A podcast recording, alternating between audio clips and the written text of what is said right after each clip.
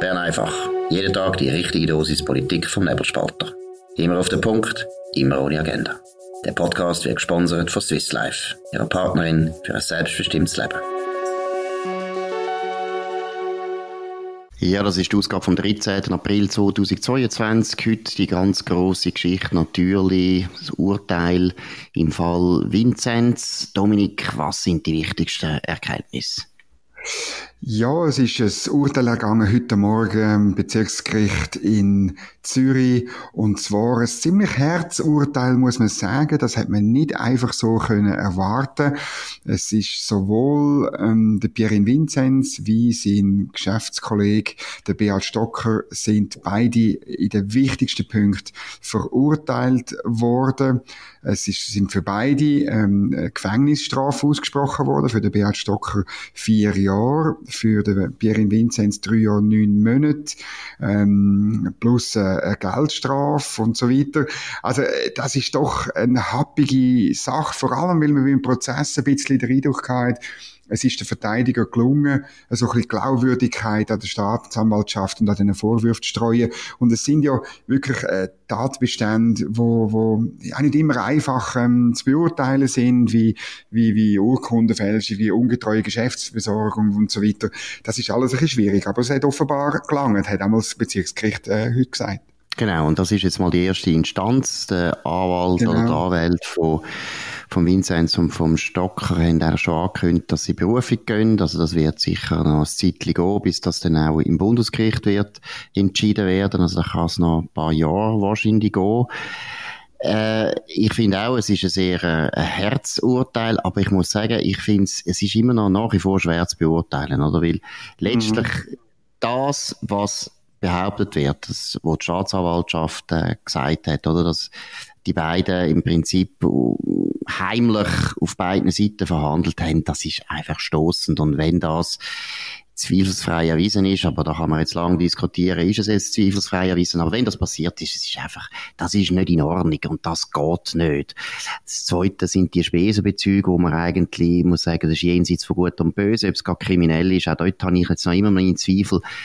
Es gibt so zwei Sachen, die ich ein bisschen komisch finde an dem Urteil. Das erste ist, oder nicht, ja, grundsätzlich an dieser Affäre. Ich verstehe nicht ganz, warum da ein Verwaltungsratspräsident überhaupt nie in die Verantwortung gezogen wird. Also der Vinzenz ist ja ein Angestellter gewesen, der hat noch einen, VR, einen VR-Präsident, also der hat sich offensichtlich auch überhaupt nicht darum gekümmert, was sein Angestellter so macht. Das finde ich sehr komisch. Und das Zweite, was ich ein bisschen komisch finde, ist, dass der Richter gesagt hat, das sei ein abschreckendes Urteil mich dunkt, das Gericht sollte nicht Abschreckung betreiben. Das ist, das ist die Aufgabe vom Gesetzgeber. Der sollte Gesetz machen, wo die Leute wissen, also das Gesetz ist wirklich äh, so und so denkt und wenn ich mich nicht daran halte, dann gibt's rechtshaftige Strafen. Aber das Urteil selber sollte einfach dem entsprechen, was eben dann nachher wirklich gepostet worden ist. Und von dem her finde ich auch ein bisschen komisch, wenn man dann sagt, ja, eben die Härte ist deswegen damit es abschreckend ist für äh, andere Leute, die jetzt da eben ähnliche kriminelle Energie entwickeln. Das ist ein so. Also das äh, fällt einem auf. Auch der mediale Druck aufs Gericht ist sicher groß gewesen. Da hat es äh, Artikel gegeben, noch bevor der Prozess angefangen hat, wo äh, eine höhere Strafe gefordert haben. Das ist eigentlich nicht so unser System, wie wir es haben. Ich wollte Pierre Vinzenz nicht ähm, in Schutz nehmen, aber es ist doch schon so, oder die, die ganze Geschichte, insbesondere, du hast es erwähnt, oder er soll zusammen mit dem Beat Stocker bei mehreren Firmen sich versteckt beteiligt haben und dann, wo Raiffeisen die Firma gekauft hat, sozusagen profitiert hat davon. Das, wenn das wirklich so ist, ist es wahnsinnig stoßend, dann ist es wirklich, oder dann kommt man natürlich schon ähm, zu ungetreuer Geschäftsbesorgung, zu mehrfacher Veruntreuung, oder? Und es soll in dem Zusammenhang auch zu Urkundenfälschung kommen. Aber ähm, das ist schwierig zu beweisen. Und ich meine, vor Gericht ist schon klar, dort spielt eigentlich der Verwaltungsratspräsident nicht eine Rolle, sondern die Sachen muss wirklich der Chef, der CEO gemacht haben. Dann kann man ihn belangen. Aber ähm, rein zum Bewerten vom Vorgang müssen wir schon fragen, wie hat denn die Raiffeisenbank, wo ja immer so ein bisschen als die saubere Bank im Vergleich zu der Grossbank und dem grossen, bösen Zürich, äh, die Raiffeisenbank aus St. Gallen als die saubere Bank golden und der Pierin Vinzenz als der saubere Markt makellose, lässige, lustige Chefbanker. Also irgendwo durch ist das schon sehr stoßend. Gut, und es ist einfach wieder mal eines, aber das haben wir auch schon mal gesagt, aber muss man wieder mal betonen, die Leute, die in den Medien aufgejubelt werden, die sind nicht unbedingt immer so wahnsinnig gut, wie die Journalisten schreiben. Also das gilt ja für uns auch. Wir machen vielleicht den Fehler eben ab und zu auch.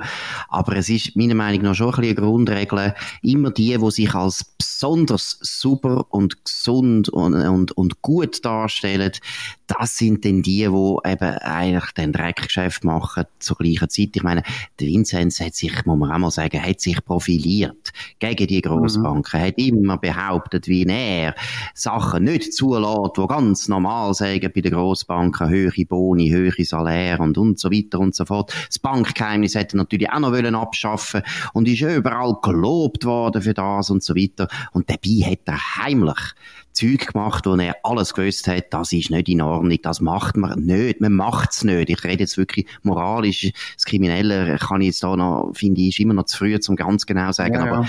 moralisch ist alles klar. Also muss man einfach mal sagen, das ist vielleicht auch noch deutlich nach dem harten Urteil, wo aber dann sicher weitergezogen wird und eben von dem her muss man jetzt noch warten, das ist noch nicht rechtskräftig. Man kann den Pierre Vincenz also sicher noch nicht als Verbrecher bezeichnen, aber moralisch können wir schon lange urteilen und moralisch moralisch, was er gemacht hat, ist einfach jenseits von Gut und Böse. Und vor allem dann eben in der Öffentlichkeit noch das Gegenteil behaupten und sagen, wie er ein super, guter, irrsinniger Banker ist und die anderen sind alles Betrüger und äh, wird dann nachher gelobt. Also das ist schon unerträglich im Rückblick. Ja, und dann eben, die, die nächste Frage wäre dann wirklich, was ist denn schiefgelaufen, dass es überhaupt so weit können kommen, oder? Was, was müssen Banken oder auch andere Unternehmen machen, damit äh, ihre CEOs nicht so gutschieren können? Das ist natürlich, man muss auslesen, wer so einen Posten überkommt, aber auch später, oder? Es braucht natürlich, und da geht es wirklich um den Schutz auch von den Interessen von der Aktionäre oder von der Genossenschaft, im Fall von der, von der Raiffeisen, oder? Ähm, was muss gehen, das finde ich die wichtigste Frage, was muss gehen, damit Manager vielleicht ein bisschen weniger Macht haben oder ein bisschen besser kontrolliert äh, werden, oder? Weil, weil da glaube ich schon, von dem hängt sehr viel vom Funktionieren von der Schweizer Wirtschaft und ihren Unternehmer ab, dass man das besser in den Griff bekommt.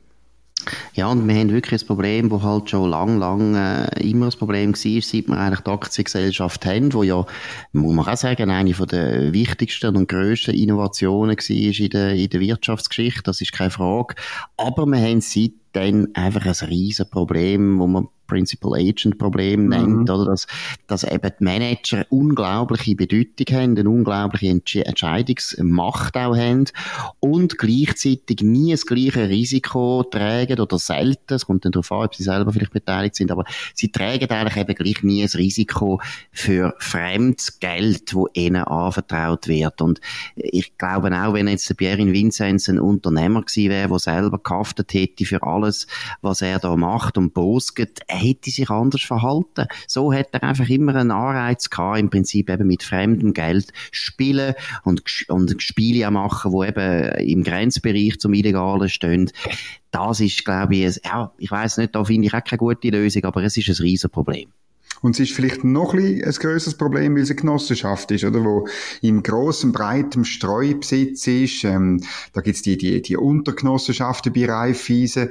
Ähm, ich glaube schon, ähm, wenn du in einer Aktiengesellschaft einen grossen Aktionär hast, wo vielleicht sehr viel Geld, mehrere Milliarden oder Dutzende Milliarden drin hat. Also mindestens schaut er für sich selber, aber der, der, dann ist natürlich auch das Aktionariat irgendwo durch stärker. Es kommt ein bisschen darauf an, es gibt auch andere Beispiele.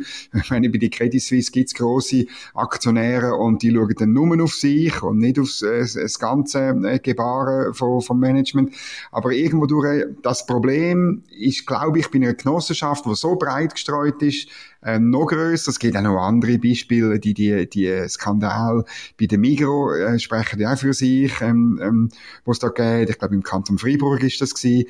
Also, ich, ich bin eben da ein bisschen, muss ein bisschen anschauen, wo das Principal Agent Problem besonders groß ist und wie man damit kann umgehen ja, vor allem glaube ich, es ist wirklich so, dass halt vor allem dort auch noch besonders groß ist, wo immer so schaurig moralisch da wird, oder? Ja, genau. Genossenschaftsidee ist ja ursprünglich der Herr Reifeisen, wo die äh, Idee hat, wie man eben eine Bank kann als Genossenschaft organisieren. Das ist immer so moralisch gewesen. Man hätte wollen ein guter Banker sein, ein guter Mensch sein.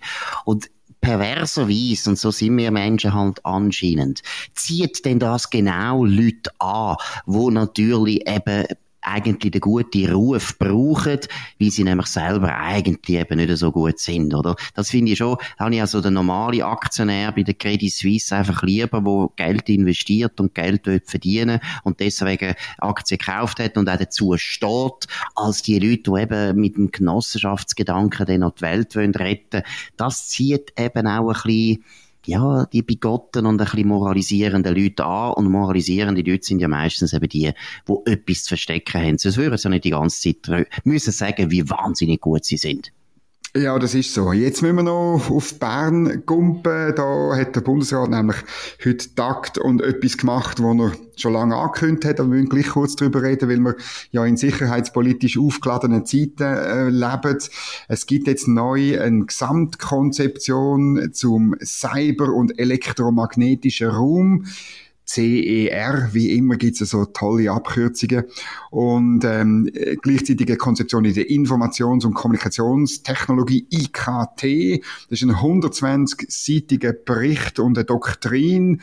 Man will wirklich vorwärts machen für den ganzen Raum und ähm, ja, das ist eigentlich schon lang, lang nötig. Ähm, ich muss selber sagen, ich, ich, ich habe meine letzten Tage in der Armee ja in dem Bereich noch ab, abverdient und dort noch ähm, daran geschafft, so ein bisschen jeweils an, an Gesetzesgrundlagen. Und es ist lustig, oder, das ist irgendwie jetzt dann auch bald 20 Jahre her. Und es hat einfach wahnsinnig lang gedauert, bis man in der Schweiz der ganze Internetraum, der Informationsraum im größeren Sinn als solche als, als Schlachtfeld, als Gefechtsort anerkannt hat. Lange Jahre, ähm, insbesondere unter dem Uli Maurer, hat man, man das blockiert und, und von dem nichts wissen Gut, da finde ich es nicht richtig. Also der Uli Maurer glaube ich nicht, dass er das blockiert hat. Im Gegenteil, ich glaube auch, dass man überhaupt jetzt da Fürsche macht, hat sehr viel mit ähm, Druck zu tun aus dem Finanzdepartement und da ist der Uli Maurer sehr maßgebend daran beteiligt. Nein, da würde ich jetzt sagen, die Kritik würde ich jetzt zurückweisen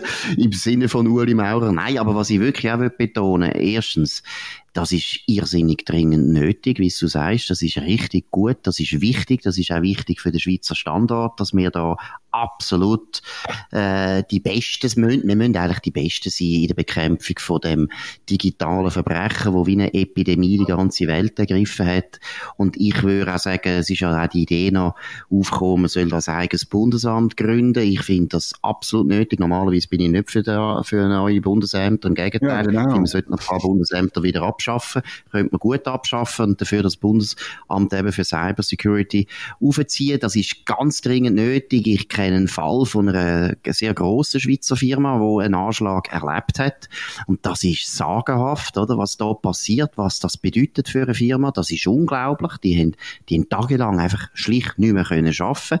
Und was aber auch noch ist, und deshalb habe ich vorhin Uli Maurer ein bisschen in Schutz genommen, äh, die haben, äh, das weiss ich also wirklich aus nächster Quelle, die haben extrem gute Erfahrung gemacht mit, mit dem Bund haben äh, unglaublich schnell sofort Hilfe bekommen. Das sind total absolute Profis, die sich in der Schweiz mit dem oder im Bund mit dem Thema beschäftigen. Es gibt aber auch ganz gute private Firmen, die dann auch beizogen worden sind, die das auch sau gut machen. Also ich glaube, die Schweiz ist zwar, obwohl jetzt eben lang gegangen ist, bis man mal überhaupt das irgendwo ein bisschen organisatorisch klarstellt, ist die Schweiz nicht so schlecht unterwegs. Also die haben, die haben wirklich gut geschafft.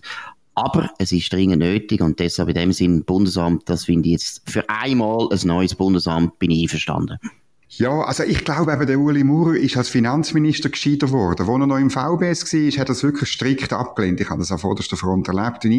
Und er ist sekundiert worden durch seinen damaligen Chef Sicherheitspolitik, der Botschafter Katrina, wo das eine ganz schlimme Idee gefunden hat, dass man da insbesondere auch äh, mit den Milizleuten zusammen schafft, also dass man die klassische schweizerische ähm, Arbeitsteilung macht, also dass man Leute hat im VBS, wo das Thema bearbeitet, aber gleichzeitig hat man Leute aus der Privatwirtschaft, die sich mit dem Thema beschäftigen beschäftigen und ihr Know-how ins in militärischen Bereich einbringen.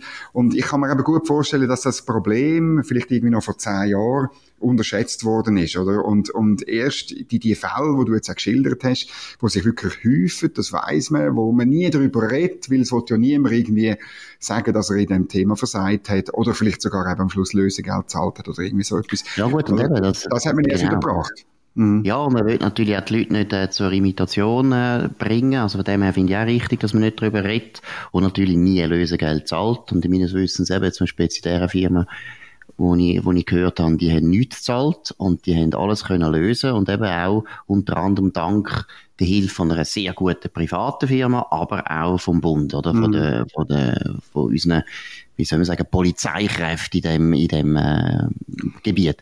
Vielleicht ist es wahrscheinlich auch nicht so schlecht, wenn das im Finanzdepartement bleibt, da weiß ich jetzt auch nicht so recht. Vielleicht ist es auch beim VBS besser, keine Ahnung. VBS. Das sollen dann die sagen. Ich hätte jetzt noch ergänzen Oder es gibt natürlich noch, noch die, die, die, die ganze Cyberkriegsführung, die natürlich eben auch im Schutz von der Entscheidungsprozesse und der Informationen, wo man in einem, in einem Kriegsfall oder in einem subsidiären Einsatz im, im militärischen Bereich sammelt, oder? Also das hat man auch in der Ukraine-Krise gesehen, wie wichtig das ist, die Informationssphäre einerseits zum äh, Menschen informieren, was wirklich geht und zum äh, die Kampfmoral aufrechterhalten, aber auch ähm, damit man überhaupt genug und die richtigen und die die echten Informationen hat, um können Entscheid fällen, damit Truppen das können im, im Gefecht die richtigen Entscheid fällen. Das kommt auch klar zum Ausdruck in dieser Medienmitteilung oder man will nicht nur irgendwie so ein Bundesamt, also irgendwie eine Kompetenz schaffen im VBS selber, sondern man will das eigentlich das, durch die ganze Armee, die, das, das, das Know-how und das Wissen um die Cyberrisiken und um die Informationssicherheit durchdringen soll und das erinnert mich natürlich, oder wir haben damals in dieser kleinen, äh, wunderbaren, tollen, genialen Truppe, die so halblegal war, immer über das geredet oder man muss es umfassend anschauen. Es geht nicht nur um eine Bedrohung von der Wirtschaft im Friedenszeit, es geht natürlich auch um, wenn, um, um Kriegszeiten und äh, echte Einsätze und was es dann bedeutet. Absolut, und eben da hast du völlig recht, der Ukraine-Krieg zeigt das ganz drastisch, wie wichtig das heute geworden ist. Jetzt haben wir noch ein anderes Thema, das natürlich zu tun hat mit dem Ukraine-Krieg. Du hast es mir gesagt, wegen der Sanktionen hat der Bundesrat auch noch etwas äh, mitteilt.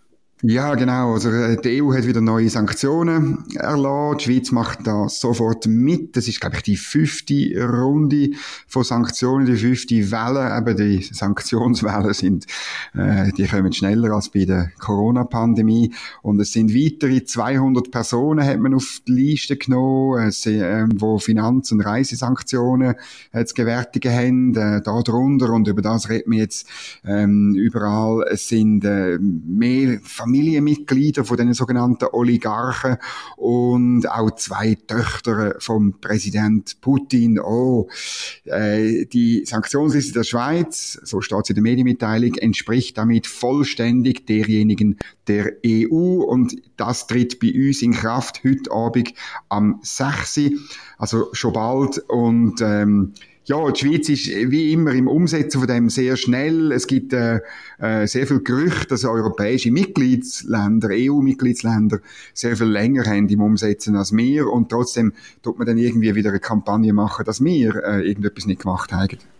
Gut, aber wir sind ja selber die schuld, oder? Wir tun ja immer, gestern hat Lukas Bärfuß Schriftsteller in der Schweiz äh, auch wieder müssen schimpfen über die Schweiz und die Oligarchen natürlich, wie schlimm das, das ist. Und dabei ist eben wirklich so, England hat viel mehr Oligarchen, auch Amerika hat viel mehr Geld von denen.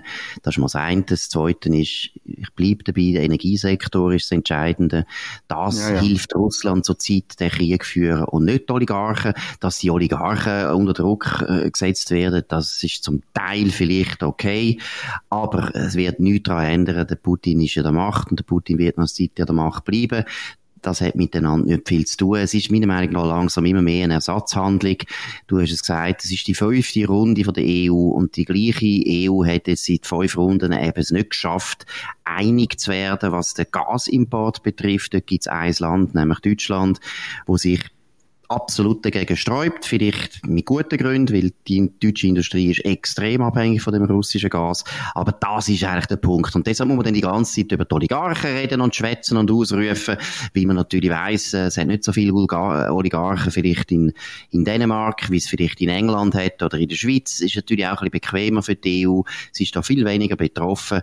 Und das Zweite, was mich auch stört, ist, es ist langsam, äh, es geht eben immer ums Gleiche, es geht ja nicht um die Russen, sondern es geht grundsätzlich immer ein bisschen gegen die reichen Leute. Und das habe ich nicht so gern. Das wird ein Narrativ auch bedient, wo man dann eben wieder auch in anderen Fragen gern, gern bedienen, wenn es um Steuern geht und so weiter. Aber das nur nebenbei. Man hat sich durch den Schlenker am Anfang von dem Krieg, von der russischen Aggression, hat man sich faktisch jetzt in eine, in eine ja, in eine Abhängigkeit begeben und man kommt nicht mehr raus. Oder man kann jetzt doch nicht plötzlich sagen, ja, bei der fünften Welle machen wir nur noch halbe mit, oder? Das ist halt Absolut, so. und man will, und man will sich auch nicht unterscheiden. Das ist einfach, es ist schon etwas, äh, wir haben ja tausendmal darüber geredet, aber es ist schon schwer verständlich, dass die Beamten und die Politiker einfach immer wollen alles nachmachen, was die anderen machen. Ich frage mich, woher das, das kommt, der Superkonformismus, der da ausgebrochen ist. Ja, aber das ist ein anderes Thema, wo wir ein anderes Mal vertiefen können. Jetzt ist nämlich Bern einfach vorbei. Das ist es gewesen. Bern einfach vom 13. April 2022. Danke für die Aufmerksamkeit. Ihr könnt uns abonnieren auf nebelspalter.ch. Weiterempfehlen wäre gut. Ihr könnt uns auch abonnieren auf äh, Spotify oder Apple Podcasts. Könnt uns kritisieren, falls ihr wollt. Oder ihr könnt natürlich auch uns loben. Haben wir auch gern. Wir hören uns wieder morgen am Donnerstag, besser gesagt am grünen Donnerstag auf dem gleichen Kanal zur gleichen Zeit. Das ist dann das letzte Bern einfach vor Ostern. Und nach der Ostern sind wir am Dienstag wieder da, auch wieder zur gleichen Zeit, am gleichen Kanal. Danke und schönen Abend. Das war Bern einfach, immer auf den Punkt, immer ohne Agenda. Gesponsert von Swiss Life, ihrer Partnerin für ein selbstbestimmtes Leben.